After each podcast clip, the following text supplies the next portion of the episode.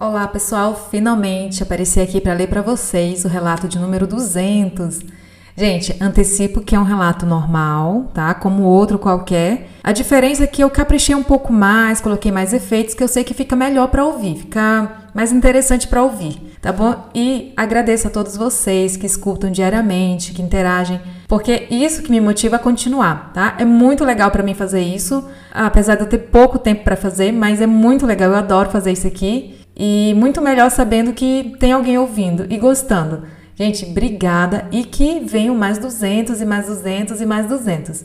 Eu sei que alguns relatos para trás não estão lá grande coisa, né? Na verdade tá bem tosco, mas eu tenho essa vontade de editar alguns lá para trás, mas também eu sei que faz parte da história do podcast essa evolução que começou bem ruizinho, né? Que eu lia bem na brincadeirinha mesmo, imaginava que ninguém me ouvia. E de repente, assim, tem muita gente ouvindo, bem mais pessoas que eu achava que, né, queria ouvir. Então eu prefiro lançar uma quantidade menor de relatos e tentar editar ali com mais capricho do que lançar de qualquer jeito. Então, gente, muito obrigada a vocês, tá, que ouvem. E é isso, espero que vocês gostem. E é mais um relato do site casafantasma.org. O nome do relato é Uma Noite Quente de Verão.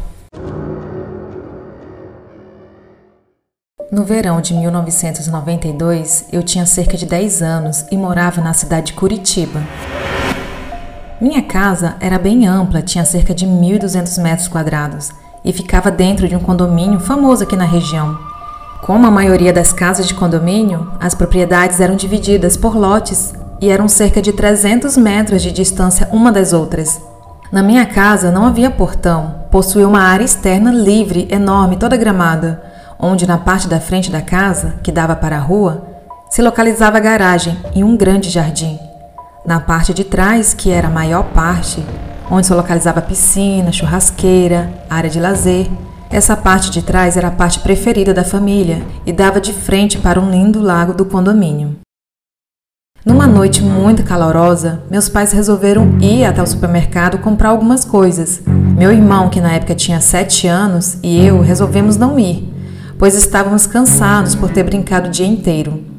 A casa, como já citei no início, era muito grande, possuía vários cômodos, e por estar numa noite muito quente, minha mãe havia deixado praticamente todas as portas e janelas da casa abertas.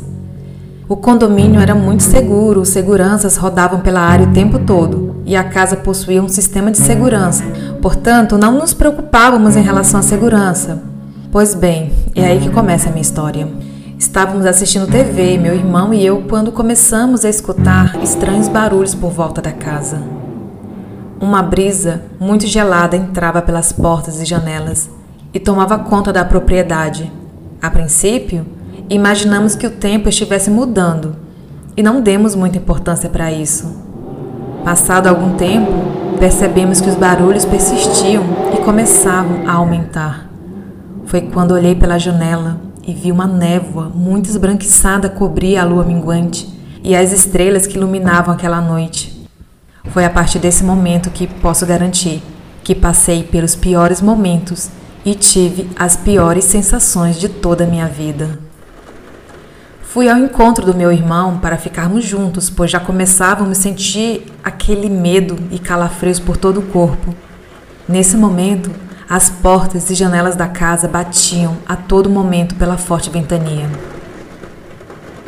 Os barulhos se tornavam cada vez mais arrepiantes. Ouvíamos barulhos na piscina como se estivesse mergulhando na água. Ao redor da casa, ouvíamos barulhos de pegadas de maior e menor intensidade pela grama. Folhas secas das árvores caíam pelo chão e eram pisadas por não se sabe o que. Nesse momento em que já estava chorando de medo, Peguei meu irmão pelo colo e subi pelas escadas, correndo, desesperado, até o escritório dos meus pais, deixando a casa com as portas e janelas completamente abertas.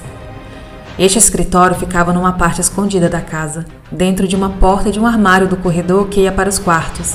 Lá estavam os pertences e objetos mais importantes da família, como documentos do meu pai e joias da minha mãe. Ao entrar no escritório, fechei a porta e nos trancamos dentro de uma pequena sala que havia lá dentro. Sentamos no chão e nos abraçamos, quase que desmaiando de medo. A partir daí, começamos a rezar em voz alta. Pai nosso que estás no céu, santificado seja o vosso nome, venha a nós o vosso reino, seja feita a vossa vontade, assim na terra como no céu. Ave Maria, cheia de graça, Senhor é convosco, bendita sois vós entre as mulheres, bendito o fruto do vosso Sentíamos que pegadas se aproximavam pelo corredor próximo do escritório. O barulho na piscina persistia. Tomei coragem e olhei pela janela. Mas não conseguia ver nada, pois a névoa branca tomava conta ao redor da casa. No momento em que estávamos rezando e pedindo para Deus que nos tirasse daquela situação horrível, foi que percebemos que uma forte ventania tomou conta das portas e janelas, entrando pela casa.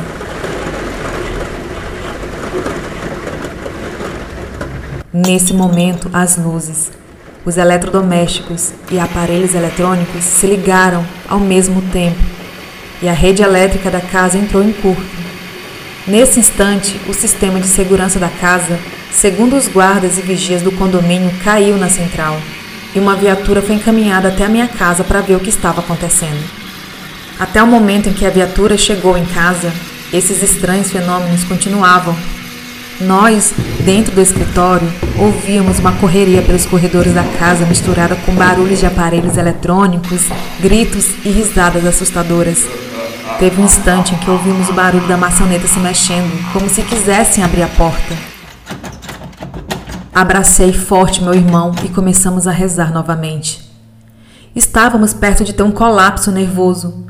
Pedimos a Deus de todas as maneiras para Ele nos proteger. Nisso, ouvimos o barulho da sirene da viatura chegando. Foi quando, repentinamente, os barulhos foram diminuindo até sumirem foi quando olhei pela janela e vi que aquela névoa branca que envolvia minha casa ia aos poucos se dispersando até sumir.